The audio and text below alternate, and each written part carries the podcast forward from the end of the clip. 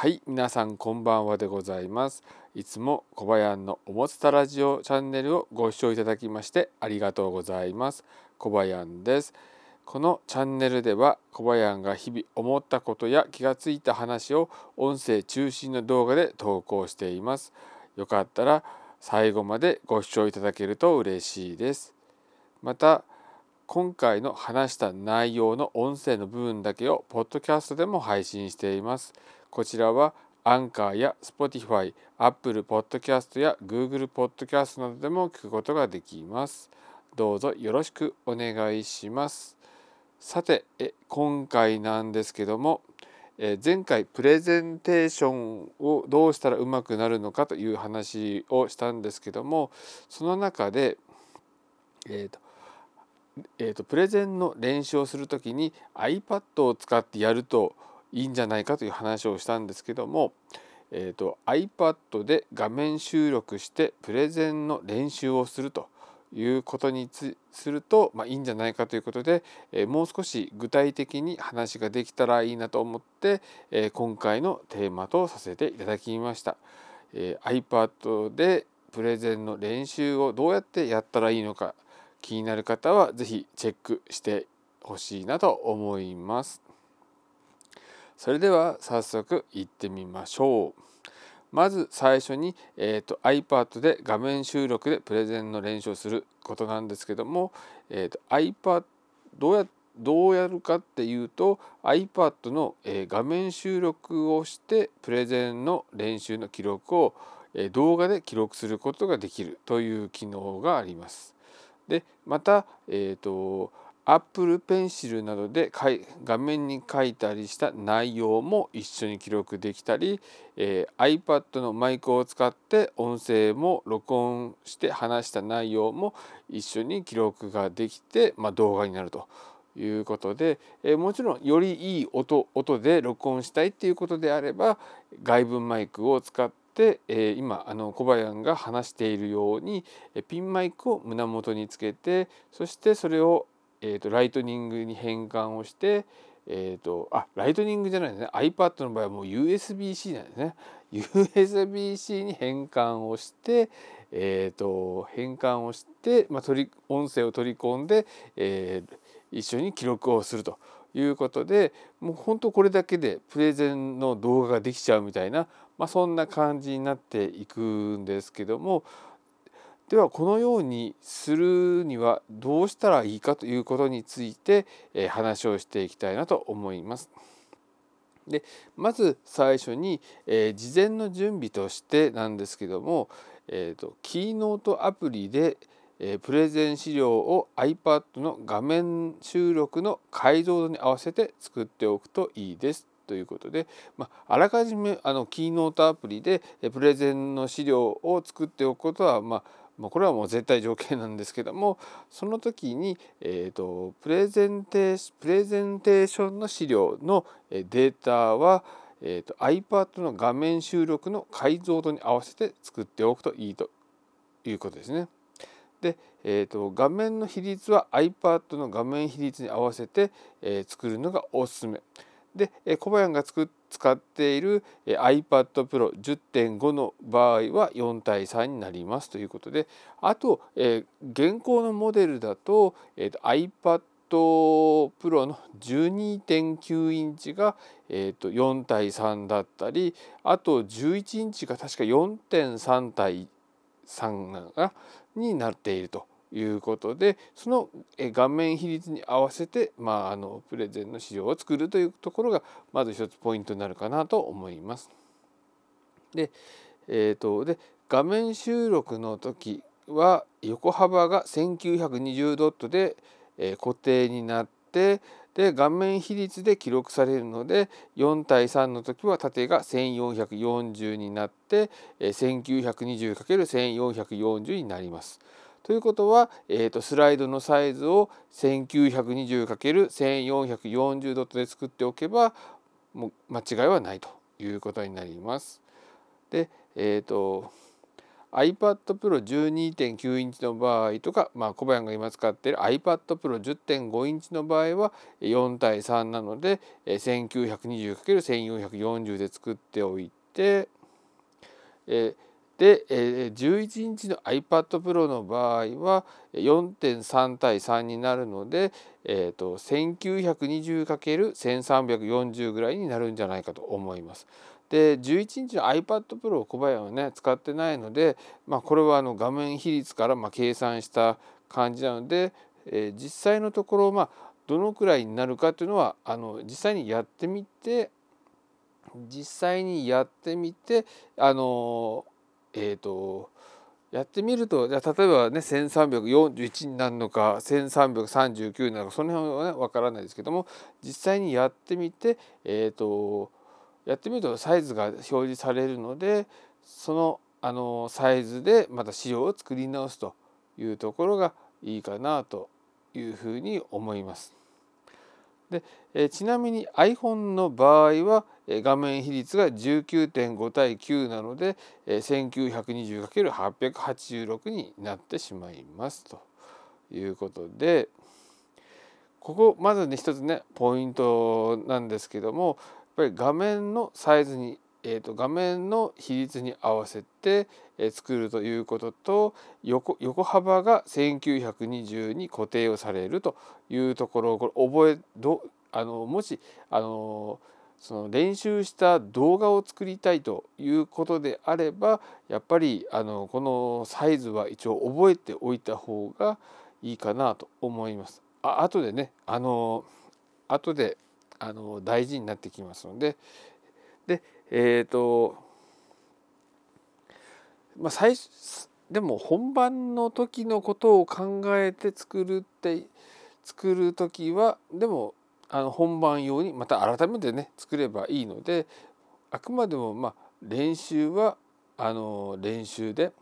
とりあえず、えー、まあ、4対3で作っておいてであの原稿が出来上がってじゃあ本番用のあの本番用というかあのたくさんの方の前で話をする、えー、プレゼン資料の場合は例えばその会場に合わせて4対3で作る場合もあるかもしれないですしもうここ最近だったら例えばテレビにね映したりとかっていうことであれば16対9のスライドの方がいいのかなというふうな感じもしたりするのでその時の状況によって、え改めてプレゼン資料を作るというのがいいかなというふうに思います。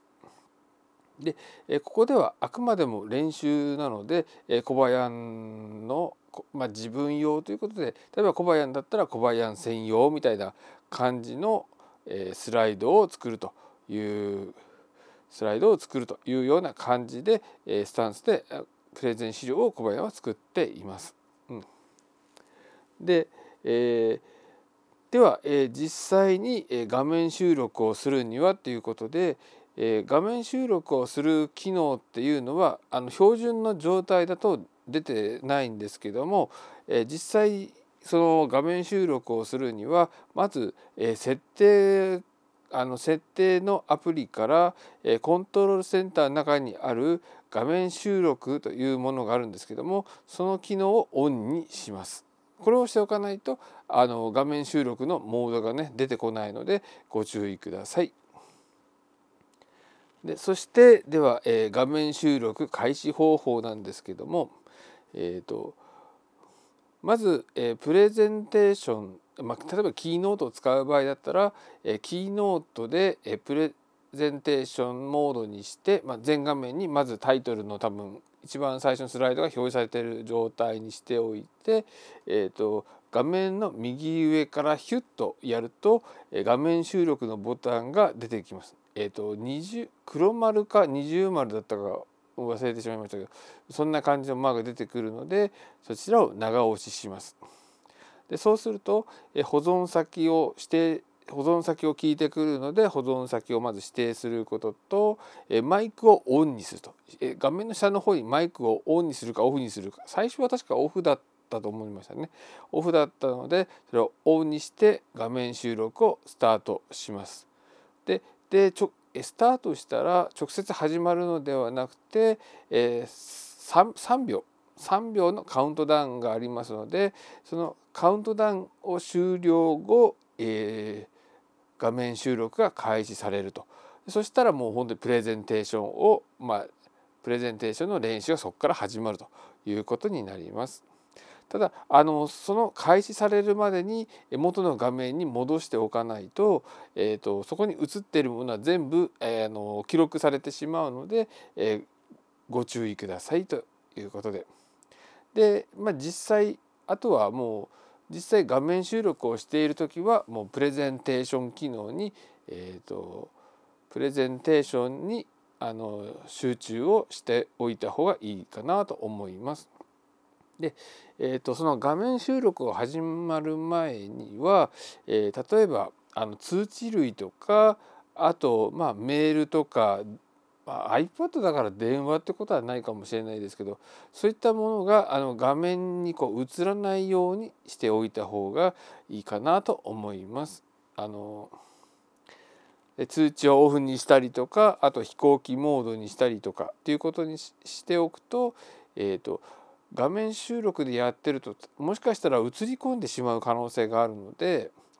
えー、あの映り込んでしまう可能性があるのでそれを避けるためにも、えーと、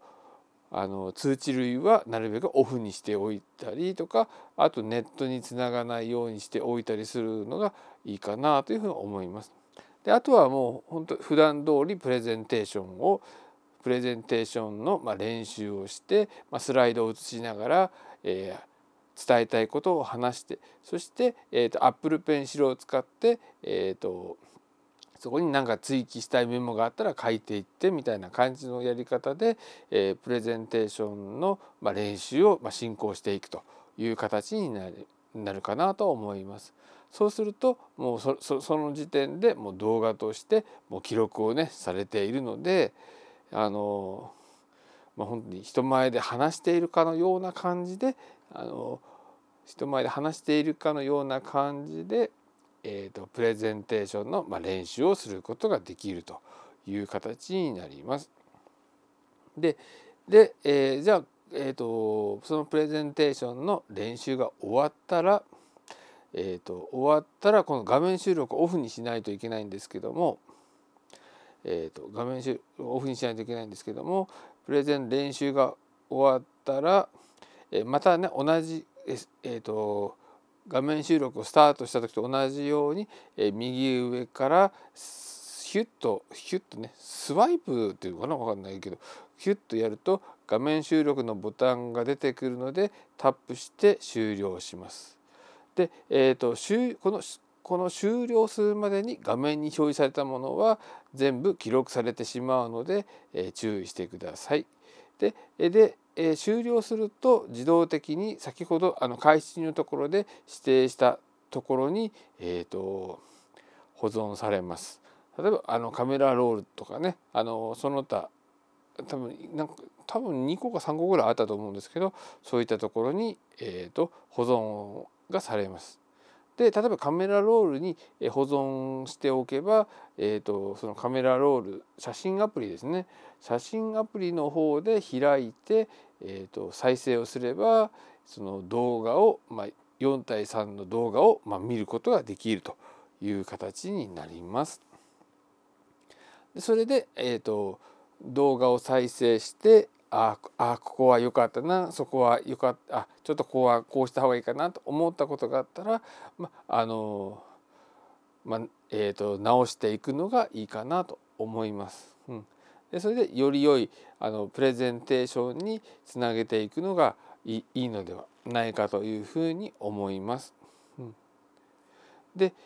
そうするとあのそれでもう本当えーと、録画が、えーと練習ができて、えーと、本当本番さながらの形で、えーと、本番さながらの形で、えー、プレゼンテーションの練習ができて、えー、記録として残るのでまあ本当にいつでもあの見返すことができてでまたあここは直した方がいいんじゃないかなと思ったことがあったらもうすぐねキーノートのアプリを立ち上げてデータをね修正したりすればもうほんとそれで OK ということでこれであの本当に練習を何回何回もね、あのしていけばどんどんあのそのテーマに関するプレゼンがどんどんねこうあのより良いものになっていくのではないかなというふうに思います。で、えー、ただあの動画として撮影が動画として収録が、まあ、できたということで、えーと、せっかくならせっかくならというか、まあ、ここからはちょっとね活用編になってあのまあ、違うかなって感じはするんですけども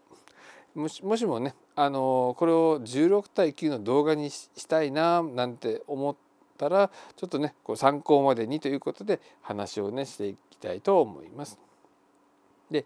えーと、画面収録で、えーと、画面収録で、えー、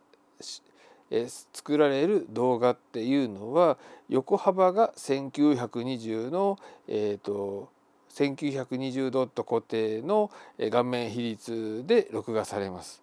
で、えーと、iPad Pro や iPad Pro の10.5インチや、えー、まあ、現行の iPad Pro 12.9インチの場合はアスペクト比が4対3なので、えー、1920×1440 になります。でまた、えー、iPad Pro 10 11インチか11日の場合は 1920×1340 ぐらいになるかと思います。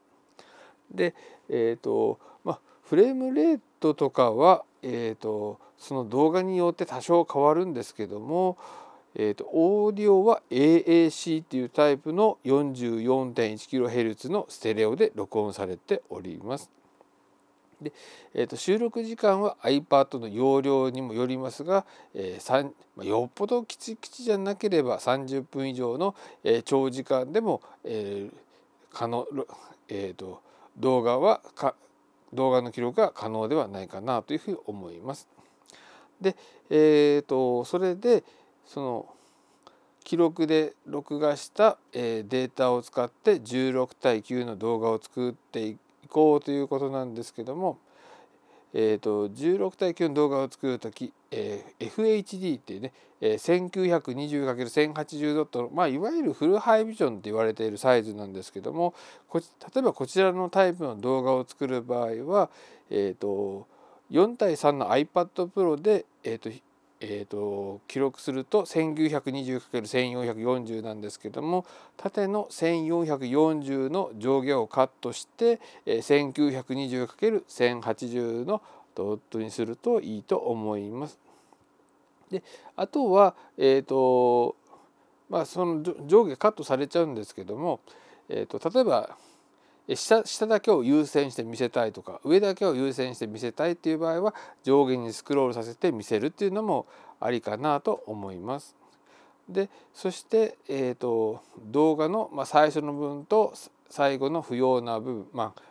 あ、あまり見せたくないなと思った部分は、えー、カットしてから、えー、書き出すといいかなと思います。でこの動画編動画編集をするには、えー、動画編集ソフトが別途必要になるんですけども、えーと、純正の iMovie だったりあとこちらは有料アプリになってしまうんですけどもルマフュージョンとか、まあ、いろんな動画編集ソフトがあるのでこちらを使って動画編集ソフトを使って、えー、16対9の動画を作ってみるのも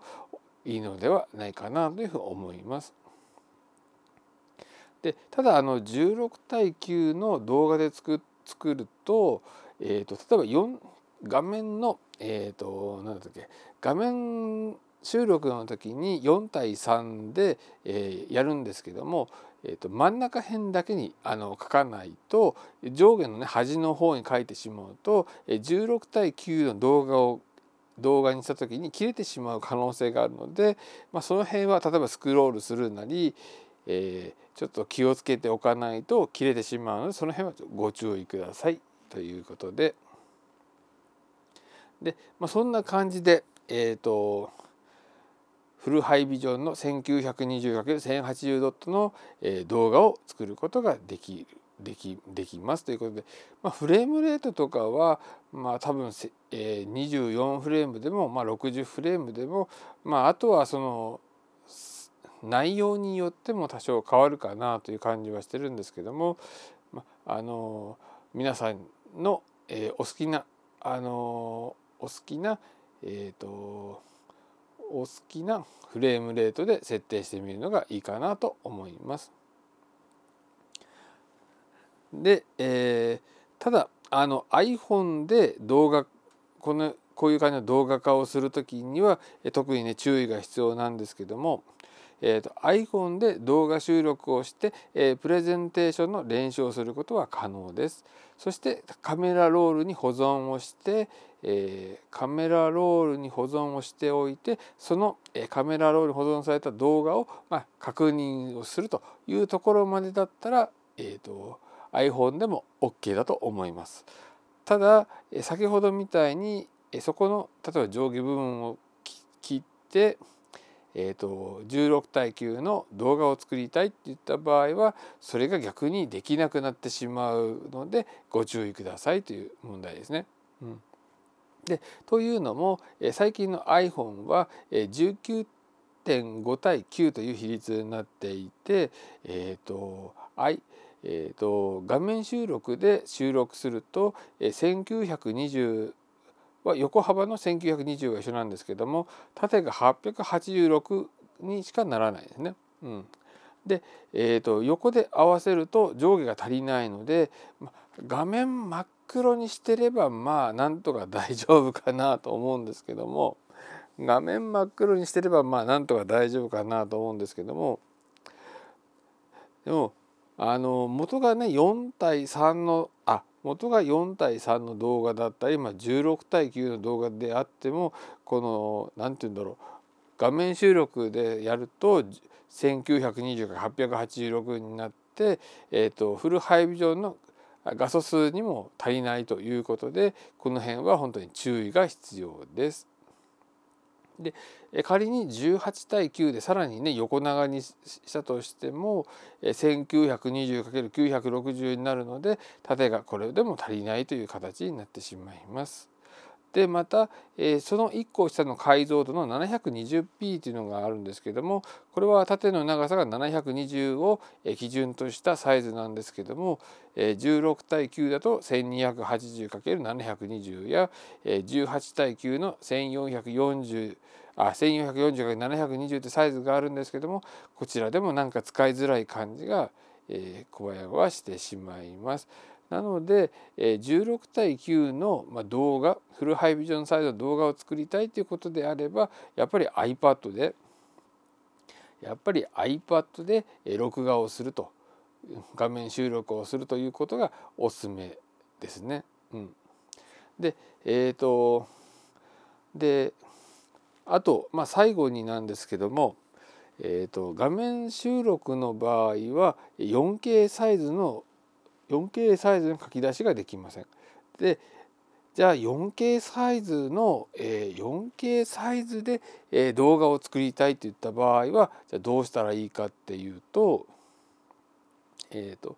キーノートで作成するスライドを 4K サイズで作ります。で、え、例えば4対3だっったら、えー、横が3840を基本として考えるんですけどもえー 3840× 縦が2880ドットで考えます。うん、でえっ、ー、とで